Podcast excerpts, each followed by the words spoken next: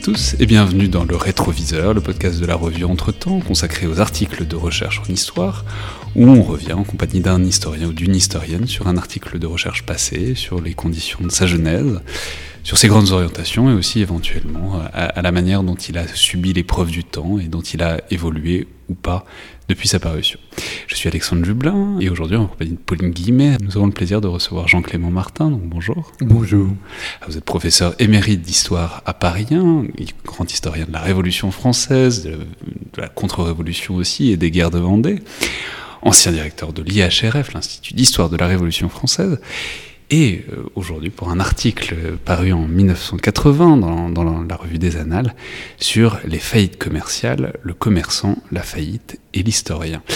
Ce qui, je dois dire, est un article qui un choix qui m'a un petit peu surpris parce que moi je m'attendais à, tomber, je m'attendais à ce que vous nous proposiez un article sur les guerres de Vendée, sur la mémoire euh, vendéenne ou plus généralement sur le processus révolutionnaire.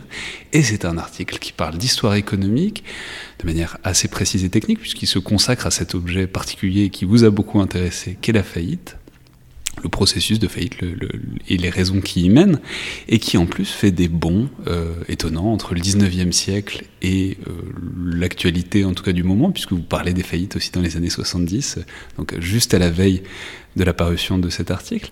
Alors peut-être pour entrer directement dans le vif du sujet, pourquoi ce thème de recherche, pourquoi les faillites, puis aussi pourquoi euh, ce choix en particulier de cet article?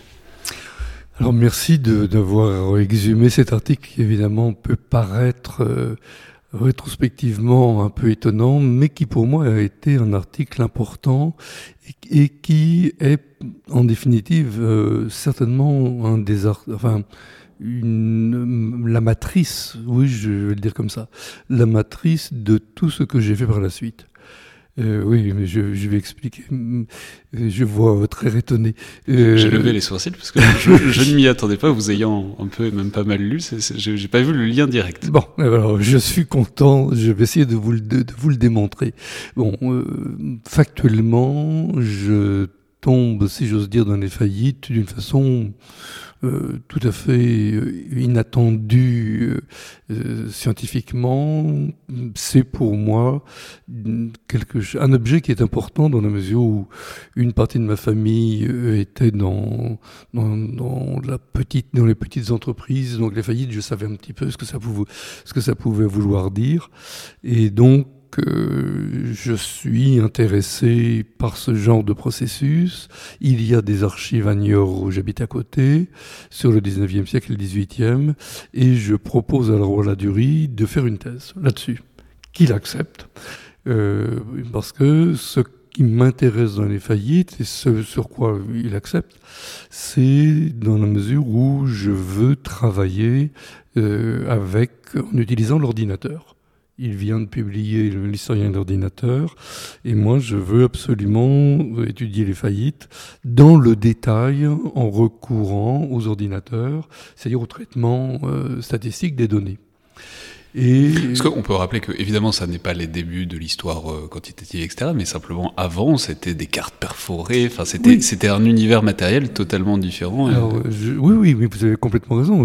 Mais j'avais commencé par faire des, un travail sur les prisons à Nantes en maîtrise avec, avec des cartes perforées. La, la faculté de Nantes avait une machine pour traiter les cartes perforées. J'avais perforé mes cartes et je les ai traitées. Et, et, quand je vois l'article de Le Roi Ladurie, je me dis, mais c'est absolument ce que je veux faire. Voilà. Euh, plus sur ce sujet-là, parce que euh, ça, ça, me parlait.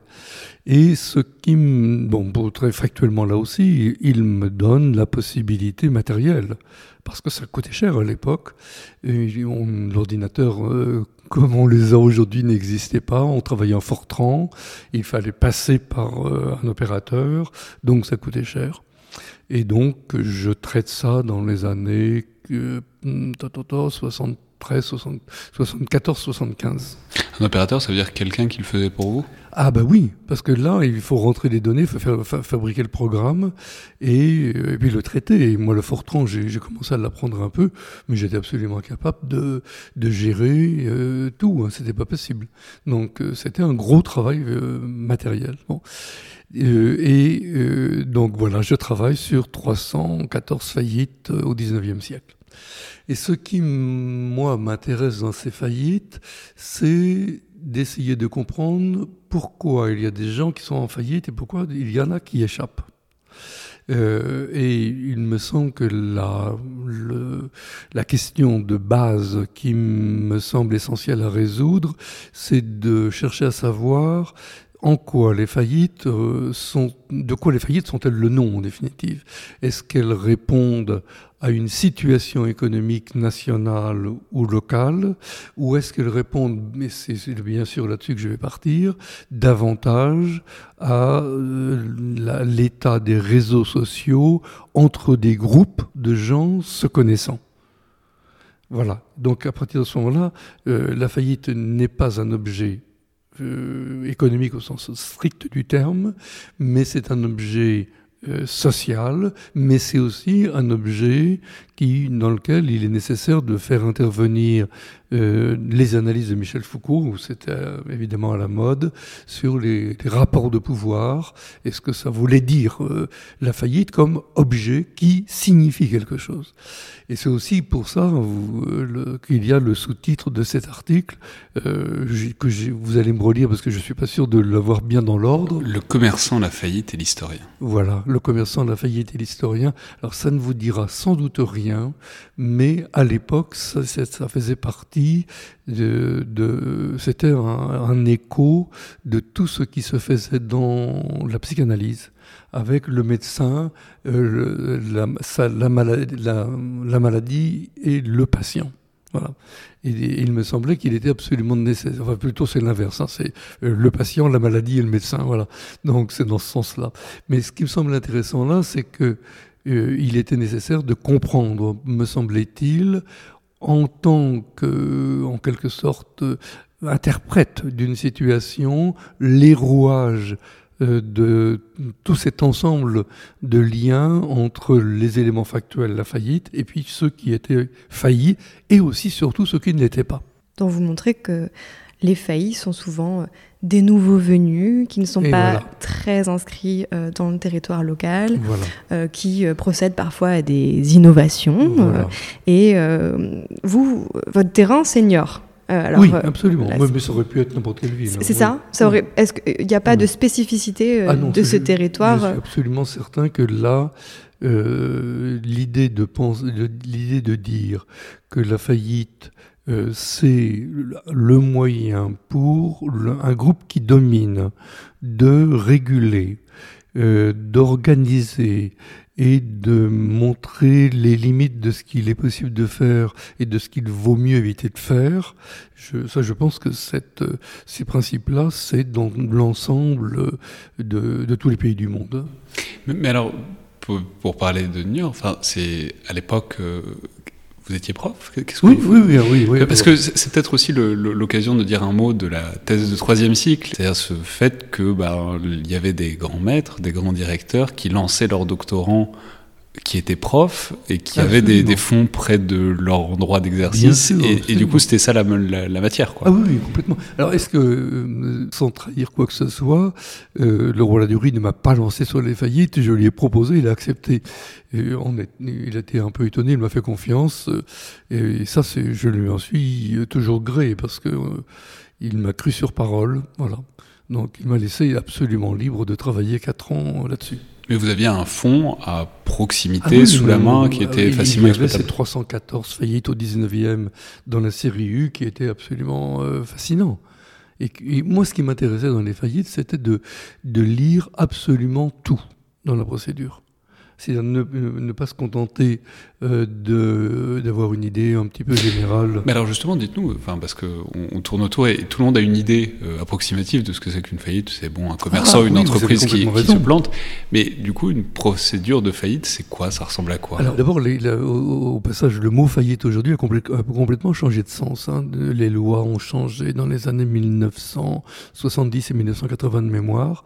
Et donc aujourd'hui, ce, que j'ai, ce sur quoi j'ai travaillé n'existe plus.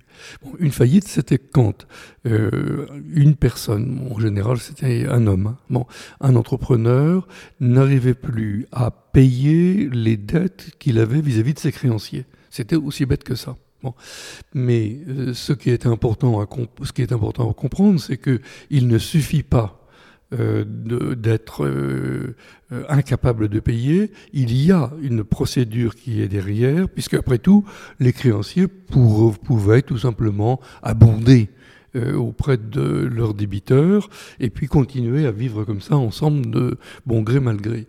C'est-à-dire s'asseoir sur une partie de la dette pour que ça continue à fonctionner. ou donner, avancer de l'argent, enfin des choses comme ça. Bon, que c'est vrai que c'était des choses que moi j'avais vu faire dans une partie de ma famille. c'était quelque chose qui était ordinaire en quelque sorte. Et à un moment donné, lorsque, et c'est ça qui est intéressant, à un moment donné, les créanciers décident que ce n'est plus possible de continuer. Donc le, débiteur est mis en faillite, donc on va engager une procédure judiciaire et il va y avoir la, euh, le dessaisissement euh, du débiteur de ses biens qu'on va euh, expertiser, on va recenser les créanciers, dans le détail bien sûr, et on va vendre, enfin on va, on va liquider la faillite et il va y avoir donc une procédure pour indemniser les créanciers. Donc c'est extrêmement régulé. Euh, je dirais à l'époque c'est basique, hein, bon. mais euh, parce qu'aujourd'hui c'est beaucoup beaucoup plus compliqué avec des créanciers prioritaires. Enfin bon, euh, à l'époque c'était pas c'était pas aussi compliqué. Mais ce qui était intéressant pour moi, c'était de prendre en compte la totalité des créanciers de mettre, euh, de traiter euh, donc euh, toutes les données sur les noms, sur les professions très exactes des créanciers, sur évidemment le montant de créances, enfin donc d'avoir vraiment une analyse la plus fine possible que le travail pouvait, le travail était possible, rendu possible en utilisant l'ordinateur. Autrement, évidemment, c'est pas possible. Enfin, c'est c'était, euh, ça aurait été un travail absolument monumental. Donc en fait, une faillite, c'est pas inévitable. Enfin, c'est le ah jeu d'une régulation ah sociale. et donc on désigne ceux qui peuvent être faillis ou ceux qui peuvent continuer à être débiteurs. Exactement. Et c'est ça qui me semblait intéressant, parce que non seulement ça peut être évité, non seulement il n'y a rien d'automatique, mais en revanche, moi, ce que, et je vais directement au, but, hein, euh, je ne vais pas rentrer dans une analyse euh, économique fine, mais en m'intéressant au jeu, ce qui me semblait absolument évident, c'est qu'il y avait en quelque sorte trois catégories possibles pour les individus engagés dans une entreprise économique. Soit ils étaient de toute façon hors du, de la procédure de faillite. Des gens qui étaient des petites gens, des petits boutiquiers, euh, des gens qui pouvaient, eux, se retrouver du côté des créanciers, parce que euh, euh, ils vendent du pain ou ils vendent des chaussures, enfin des cordonniers sont des cordonniers, donc ils ont des petites créances, ils, ils, sont donc des toutes petites entreprises, et ces gens-là ne vont jamais être mis en faillite ils ne sont, ils ne sont pas du tout euh, des gens intéressants dans la procédure de faillite. Et puis, il y a ceux qui sont, en quelque sorte... Et pourquoi? Parce que, parce que leur volume de dette, leur, leur, insertion dans le milieu économique euh, est totalement marginal et que de toute façon, euh, ils, ne, ils, ne, dépendent manifestement même pas ni des banques ni des soutiens locaux. Donc ils ne comptent pas, en quelque sorte, dans, la vie économique. Ils vont fermer, ça va se liquider tout seul. Enfin, on ne va pas engager des procédures contre eux, parce que de toute façon, une procédure, ça prend du temps, ça coûte cher, et que ça serait de, l'argent perdu. Euh, là, c'est, vraiment le, les gens qui sont en dessous de la faillite. Et puis, il y a ceux qui sont au-dessus et auxquels on ne touche pas. Et ça, c'était quelque chose aussi, mais qui était, euh, qui peut paraître très logique, hein, mais c'est en fait très simple. Des gens qui sont de grands entrepreneurs, qui sont de grands banquiers, qui sont surtout des gens qui sont très connus dans la ville de New York, mais euh, c'était à l'évidence c'est vrai partout. Hein. Euh, Ceux-là vont, je les retrouve comme créanciers, bien sûr, et encore pas trop. Ceux qui sont vraiment très au-dessus, je ne les retrouverai pas vraiment parmi les créanciers défaillis. Mais en tous les cas, je ne les retrouverai jamais dans les faillites. Sauf exception, il y en a un, euh, ça remonte à très loin, j'ai oublié son nom, mais il y en a un euh, qui est mis en faillite après quelque chose comme une bonne dizaine d'années de délai. Et parce que tout simplement les gens de l'Ignortais, euh, bien en place à ce moment-là, lorsqu'ils vont déposer dans la procédure, ils vont dire on ne pensait pas que ce monsieur euh, pouvait un jour être en faillite. C'était quelque chose d'une situation complètement impensable. Donc euh, il vivait sur l'image que tout le monde avait de lui il vivait sur un crédit qui était un crédit imaginaire en quelque sorte, et un jour, bien tout bêtement, les créanciers se rendent compte qu'ils ne seront jamais remboursés et que ce monsieur qu'ils connaissent bien, qui, euh, qui a une place importante dans la ville, eh bien tout simplement, il est en train d'être euh, absolument insolvable. Et là, il y a ce passage d'un seul coup, il y a cette possibilité pour des gens extraordinairement en place d'être mis en faillite. Et puis, il y a ceux qui sont vraiment en faillite. Et ceux qui sont vraiment en faillite, c'est en général, effectivement, des nouveaux venus, des gens qui se lancent dans des entreprises, dans des systèmes nouveaux, qui osent et qui dépendent de réseaux de créanciers, de banquiers qui ne sont pas les plus solides. Donc on a affaire à des gens qui expérimentent en quelque sorte. Et ceux-là, alors, c'est ceux qui vont se retrouver massivement en faillite. J'avais derrière dans, la tête, euh, ça vous dira peut-être rien, euh, le roman de Balzac sur euh, César Birotteau. Et c'est passionnant. César Birotteau est un parfumeur qui se lance dans des opérations euh, importantes. Il invente des parfums, etc. Et un de ses employés qui euh, euh, a des comptes à régler avec son patron profite du moment où le patron marie sa fille avec une grosse dépense un peu étonnante pour lui et qui attire l'attention sur lui pour dire au qu'il faut absolument surveiller Birotteau, et Birotteau se retrouve en faillite. Donc ce n'est pas la situation, euh, si je peux dire ça comme ça, objective qui compte, ce sont bien les réseaux et les jeux euh, euh, liés au jugement entre les individus qui font que des individus se retrouvent dans une situation objective pour des raisons subjectives. Alors, pour mener à bien cette démonstration dans l'article, euh, vous élargissez la période temporelle que vous aviez euh, prise au départ comme euh, cadre pour votre thèse, puisque vous travaillez pour votre thèse sur le 18e, 19e siècle. Et là, vous faites un saut et vous vous intéressez aussi aux liquidations de l'année 1974 en France et, plus, et, plus, particulièrement à Nantes. Alors, pourquoi, pourquoi avoir eu besoin de cette comparaison pour... Ah bah pour une raison toute bête, parce que dans la mesure où je trouvais que j'énonçais une loi économique, il fallait que je la vérifie. Pour le dire les choses euh, d'une façon très immodeste peut-être, mais dans la mesure où il me semblait euh, possible de dire que ce qui comptait n'était pas la situation objective, factuelle de la faillite, mais bien l'état des réseaux entre les individus et les groupes, il fallait que ça soit vrai ailleurs et à un autre moment.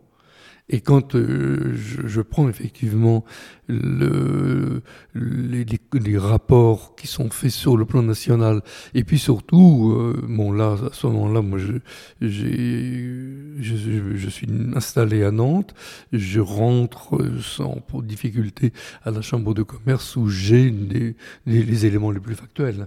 Et grosso modo, je trouve les mêmes façons de faire. Bon, et ça, j'ai trouvé que ça me, plaisait beaucoup, parce que ça voulait dire qu'il y avait là, euh, d'une certaine façon, c'était là, je validais euh, les hypothèses de Michel Foucault, je le dis aussi en toute immodestie, dans la mesure où c'était bien les rapports de pouvoir qu'il fallait démontrer euh, derrière ce qui se passait.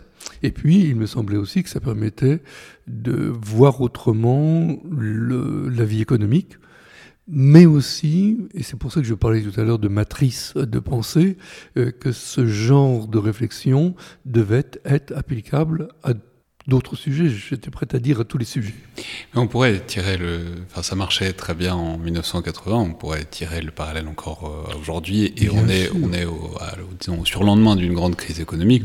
on voit exactement ce que vous décrivez entre les petits, euh, les, les, petits qui ont fait faillite et il y en a, il y a des entreprises, voire des multinationales dont l'expression consacrée c'est too big to fail, parce qu'elles sont systémiques et que du coup tout le monde a intérêt à les maintenir. Et, moi l'idée que j'ai que j'ai eue à ce moment-là, c'est de dire la faillite, c'est moins le résultat de l'enregistrement d'une situation que le signal envoyé à un groupe en disant attention, il y a des limites attention ou euh, euh, à la bande blanche. Si vous la franchissez un peu trop, euh, vous allez vous retrouver dans le décor. Bon, alors si vous me permettez, j'aimerais expliquer aussi comment je l'ai transposé ailleurs. Je l'ai transposé ailleurs, donc j'abandonne l'économie et les faillites après ma thèse de troisième cycle, parce que en quelque sorte l'histoire économique a disparu. Bon, c'est je l'ai regretté, et là, le roi Ladurie, au lieu de me relancer pour une thèse d'État sur l'histoire économique, me propose de faire une thèse d'État sur la Révolution à Nantes, puisque j'habite à Nantes. Et c'était une excellente idée, sauf que quand euh, je me rends compte au bout d'un an que je vais y passer 20 ans, euh, ça m'a rendu un peu fou. Et puis j'ai découvert qu'en fait, euh, c'était beaucoup plus intéressant d'étudier la mémoire de la guerre de Vendée pour de multiples raisons, donc je suis parti là-dessus. J'y reviendrai. Mais en travaillant sur la mémoire de la guerre de Vendée, je tombe sur, euh, toujours la série U, sur une série extrêmement euh, riche, mais euh, pas trop riche, donc on, peut l'utiliser, liée au viol dans le département de la Vendée et jugé par le tribunal de Poitiers, puisque le, département de, la Vendée dépendait de, la juridiction de Poitiers pour euh, ce genre de choses. Alors ça peut vous paraître étonnant, mais euh, ce qui était dit euh, notamment par les préfets de, de l'époque, c'est qu'il n'y avait en général pas de viol dans la Vendée départementale. Parce que oui, c'était une terre catholique, c'était une terre où les gens euh, respectaient, euh, etc. Donc les préfets euh, écrivaient que finalement c'était un département dans lequel il n'y avait pas beaucoup de viols. On est dans les années, là, je travaille là-dessus, dans les années 82, 83, quelque chose comme ça, avant, avant MeToo, si j'ose dire. Hein. Bon. Mais moi, j'avoue que ça m'a un peu étonné. Donc, j'ai regardé la série U et je me suis rendu compte qu'il y avait, euh, dans le 19e siècle, jusqu'au moment, euh, donc on est en 83, euh, il y a une, la prescription, la possibilité de lire les archives euh, qui n'ont pas 100 ans ou 120 ans écoulés. Et depuis du début du 19e siècle jusqu'en 1870, quelque chose comme ça, je peux, étudier, de mémoire, j'ai oublié, hein, je peux étudier euh, une bonne centaine euh, de procédures de viol. Bon. Et qu'est-ce que je découvre? Si je vais vite euh, au, but immédiatement, je découvre que ce que j'avais trouvé ce qui m'avait semblé évident pour les faillites était évident aussi pour les procédures de viol. C'est-à-dire que euh, pour que quelqu'un soit poursuivi pour viol, il fallait qu'il y en ait d'autres qui le dénoncent. Euh, il fallait qu'il y en ait d'autres qui acceptent que cette procédure soit engagée. Et ça voulait dire très concrètement que ce n'était pas seulement une question de loi, c'était surtout une question d'appartenance à un groupe qui permettait qu'on puisse déclarer ce genre de, de, choses et de le reconnaître comme ça et de poursuivre les gens. Et là, de ce point de vue-là, les choses étaient euh, en quelque sorte absolument, je dirais, caricaturales. La Vendée euh, se divisait en deux le, les procédures de déclaration de viol, je, je passe les détails hein, parce que c'est attentat la pudeur, etc. C'est très compliqué hein, en définitive. Et là, ça dépend là aussi de, des juges qui qualifient. Hein. Les juges euh, statuent et c'est à partir de cela qu'on va parler de, de, viol ou pas. Mais euh, je ne vais pas rentrer dans cette, euh, dans cette discussion-là. Mais ce qui me semblait important, c'était de voir qu'au sud de la Vendée, à partir de 1830, les populations, donc dans des zones qui sont les zones entre guillemets républicaines, les populations, et notamment les groupes de femmes, et les, gendarmes, et éventuellement aussi euh, les, euh, les maires euh, de, des communes vont accepter que la loi joue quand il y a des dénonciations de viol ou d'attentats à la pudeur. En revanche, dans le nord de la Vendée, où il y a là la présence euh, d'une population beaucoup plus catholique, mais aussi beaucoup plus attachée euh, au système monarchique et qui n'accepte pas les lois de la République, les dénonciations sont beaucoup moins nombreuses. Et quand il y a des dénonciations, elles ont lieu à partir des années 1840-1850. Et là, ce qui se passe, c'est que on va dénoncer des faits qui ont 10 ans, 20 ans, 30 ans. C'est-à-dire que euh, ce n'est pas là aussi la nature des, des, faits qui est en cause, c'est la possibilité de les dénoncer et la possibilité pour un groupe de les reconnaître. Alors, en même temps, crois, en disant cela, et ça c'est quelque chose qui pour moi était vraiment essentiel, ça voulait dire aussi que on ne pouvait jamais prendre les paroles des gens qui se plaignaient ou qui se défendaient pour vrai. Parce que c'était ça aussi ce que ça voulait dire. Hein. Ça voulait dire que j'ai en tête encore euh, le cas d'une famille euh, où une jeune femme dénonce euh, un, viol. Et évidemment, la procédure est engagée parce qu'il y a effectivement matérialité des faits, mais dans la procédure, on se rend compte euh, que, eh c'est en quelque sorte un guet-apens qui a été, tendu à un, un, benet euh, un peu riche euh, dans une commune, que toute une famille a euh, organisé pour que cette fille qui était enceinte puisse se, marier avec ce, ce, petit propriétaire riche euh, qui allait euh, tout endosser. Bon. donc on est là dans véritablement des jeux extrêmement subtils, et d'autant plus subtils que moi ce qui m'avait intéressé aussi, c'était de travailler sur les types de procédures, puisqu'on commence d'abord par les déclarations faites devant les gendarmes, et puis ensuite il y a la déclaration devant le juge d'instruction. Et ce n'est pas la même chose.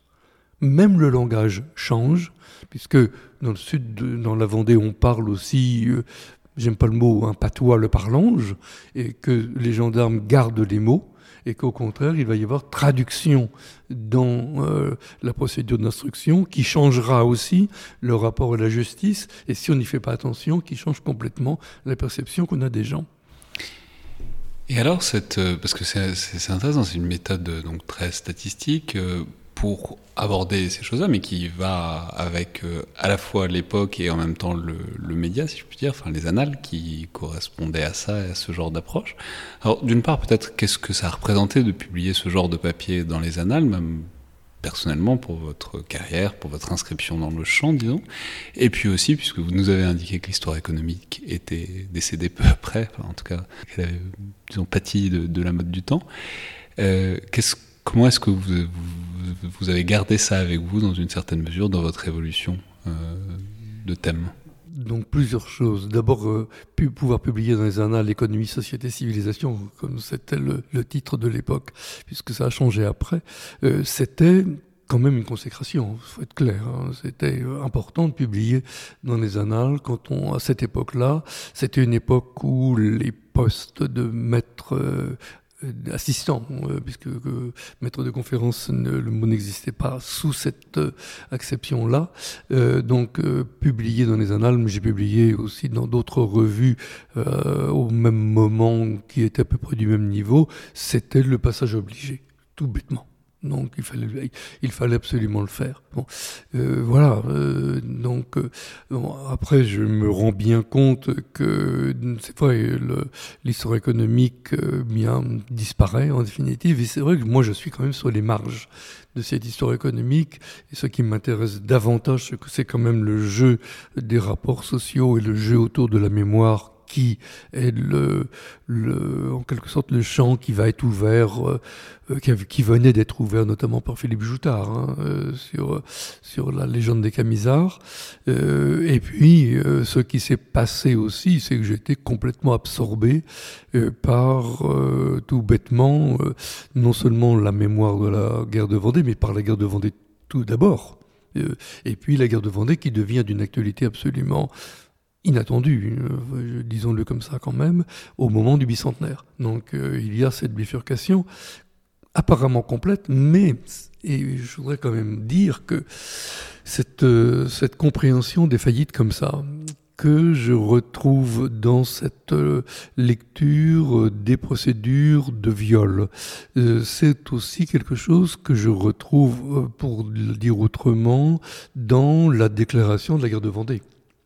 Parce que euh, là aussi, euh, qu'est-ce que c'est que la guerre? Oui, ça pourrait vous paraître encore plus étonnant. Je vois vos haussements de sourcils. mais euh, qu'est-ce que je veux dire? Je veux dire tout simplement que quand je tombe sur cette guerre de Vendée, on peut dire, comme beaucoup de gens l'ont dit au moment, et puis ça a été publié dans dans tous les courants d'historiographie, c'était pas très compliqué de le trouver comme ça, la guerre de Vendée était prise pour une guerre. Donc euh, il y avait donc deux camps, les blancs et les bleus et on allait tout simplement étudier euh, euh, statistiquement euh, ce qui était d'un côté, ce qui était de l'autre.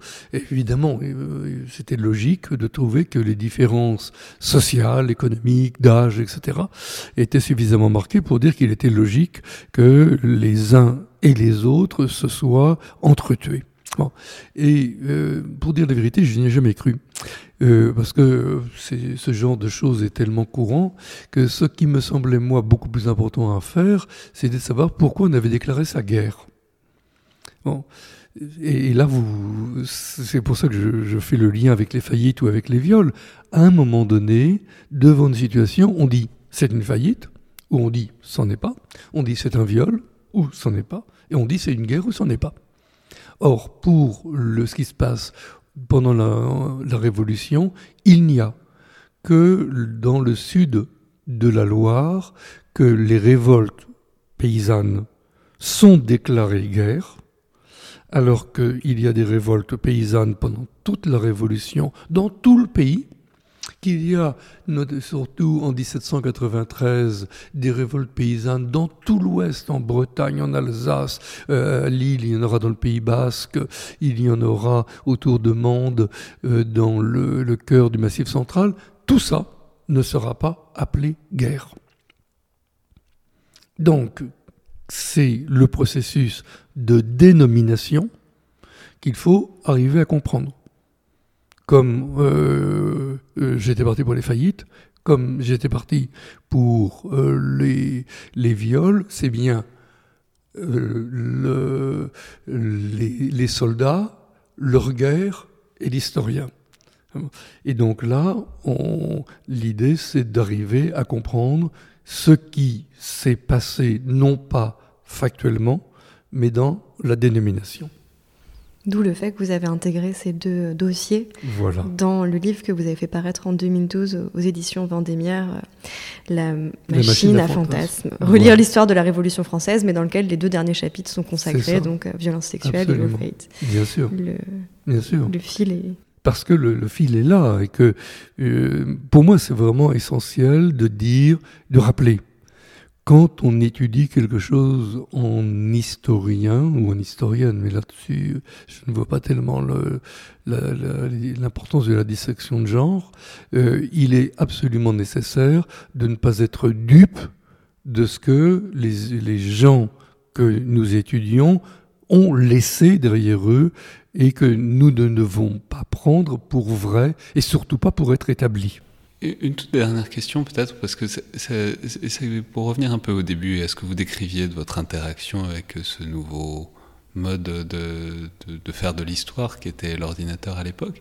Est-ce qu'on peut signaler aux auditeurs qui ne le sauraient pas que vous avez eu un rôle dans ces dernières années qui est aussi très novateur, qui est que vous avez été conseiller technique, euh, conseiller historique peut-être pour euh, un jeu vidéo euh, qui est Assassin's Creed, qui, est un jeu vidéo que certains auditeurs connaîtront sans doute, qui se passe dans le Paris de la Révolution et qui, euh, enfin, ça a été tout à fait fascinant pour tout un tas de gens de voir qu'on.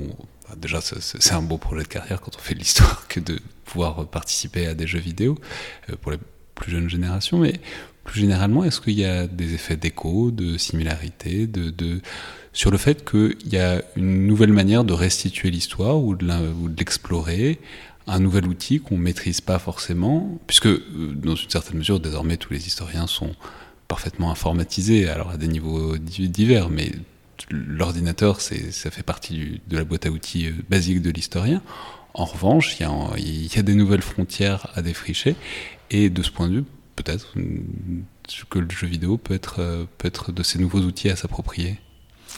Longue question, je vous répondrai en trois points. Euh, le premier point, ça pourra vous paraître encore plus étonnant.